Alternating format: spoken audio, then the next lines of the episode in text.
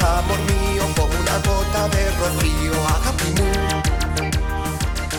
Hablábamos hace unos minutos de distintas formas de celebrar esa noche vieja, como nos contaba Antonio Muñoz Tomasetti, ese ingeniero cartagenero pues, que tiene que pasar la noche vieja en Arabia Saudí. Y el caso es que, bueno, este año todos vamos a pasar la noche vieja de una manera diferente, por lo menos, con menos gente y, por supuesto, pues estando en casa mucho antes. Eh, pero bueno, eh, el caso es que las generaciones, las generaciones han disfrutado de esa noche, de esa última noche del año de maneras muy diferentes. Bueno, pues había desde la costumbre de coger una casa rural o, la de salir a grandes fiestas. Y vamos a ver con nuestra compañera, con María González, cómo, cómo lo hacen los millennials, cómo normalmente pasan esta última noche. Hola, buenas tardes, María.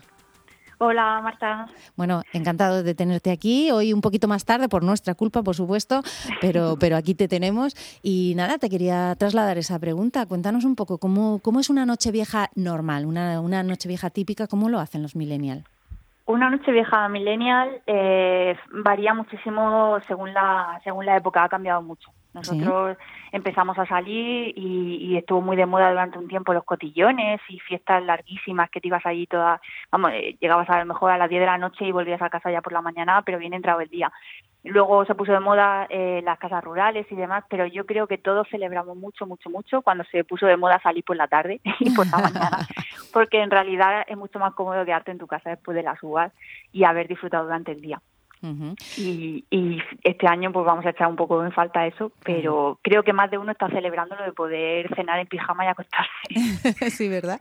Y bueno, el, el, hecho de también cambiar la hora, eh, ¿sabes? De, como tú nos dices, lo de celebrarlo por el día, también cambia un poco la forma de vestirse, ¿no? Para esa fiesta. Sí, bueno, aquí en Murcia solemos tener una temperatura bastante buena. Imagino que en otros puntos de la región pues tendrán un poco más de problemas, pero también es eso que recuerdo cuando era más jovencilla que, que iban todas mis amigas pues con vestidos de noche y tal. Yo pensaba, madre mía, qué pereza con el frío que hace. y claro, los chicos iban pues con sus trajes, sus gabardinas así largas, la bufanda esta blanca que se puso también muy muy de moda, iban todos vestidos igual, ¿no? Y, y las chicas íbamos mucho más mucho más frescas.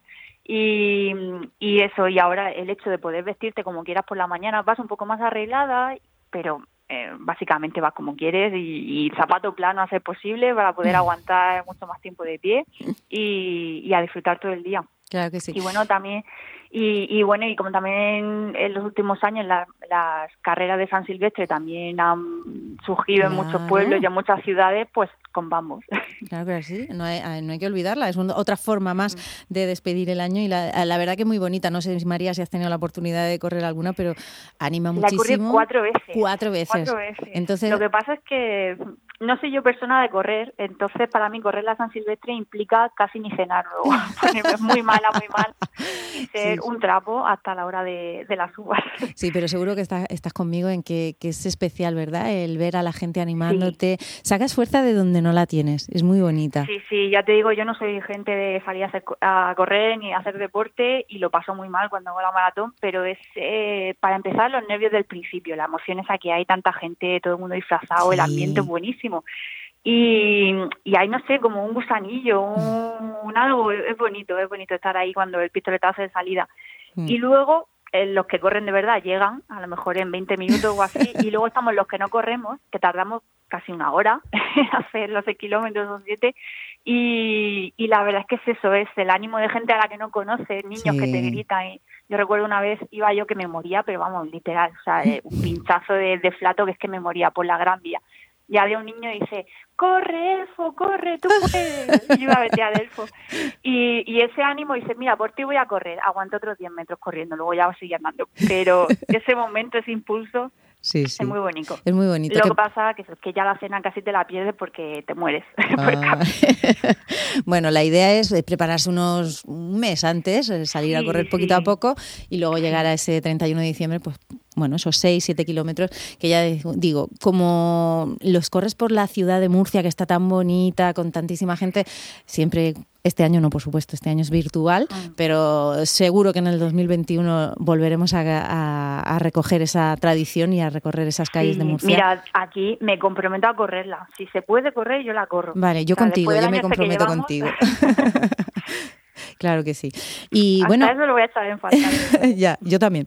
María, hay una, una cosa, eh, bueno, pues hablábamos antes de ese cambio en distintas épocas, a veces se salía después de las uvas, otras eh, ya se ha puesto Sí. más de moda antes.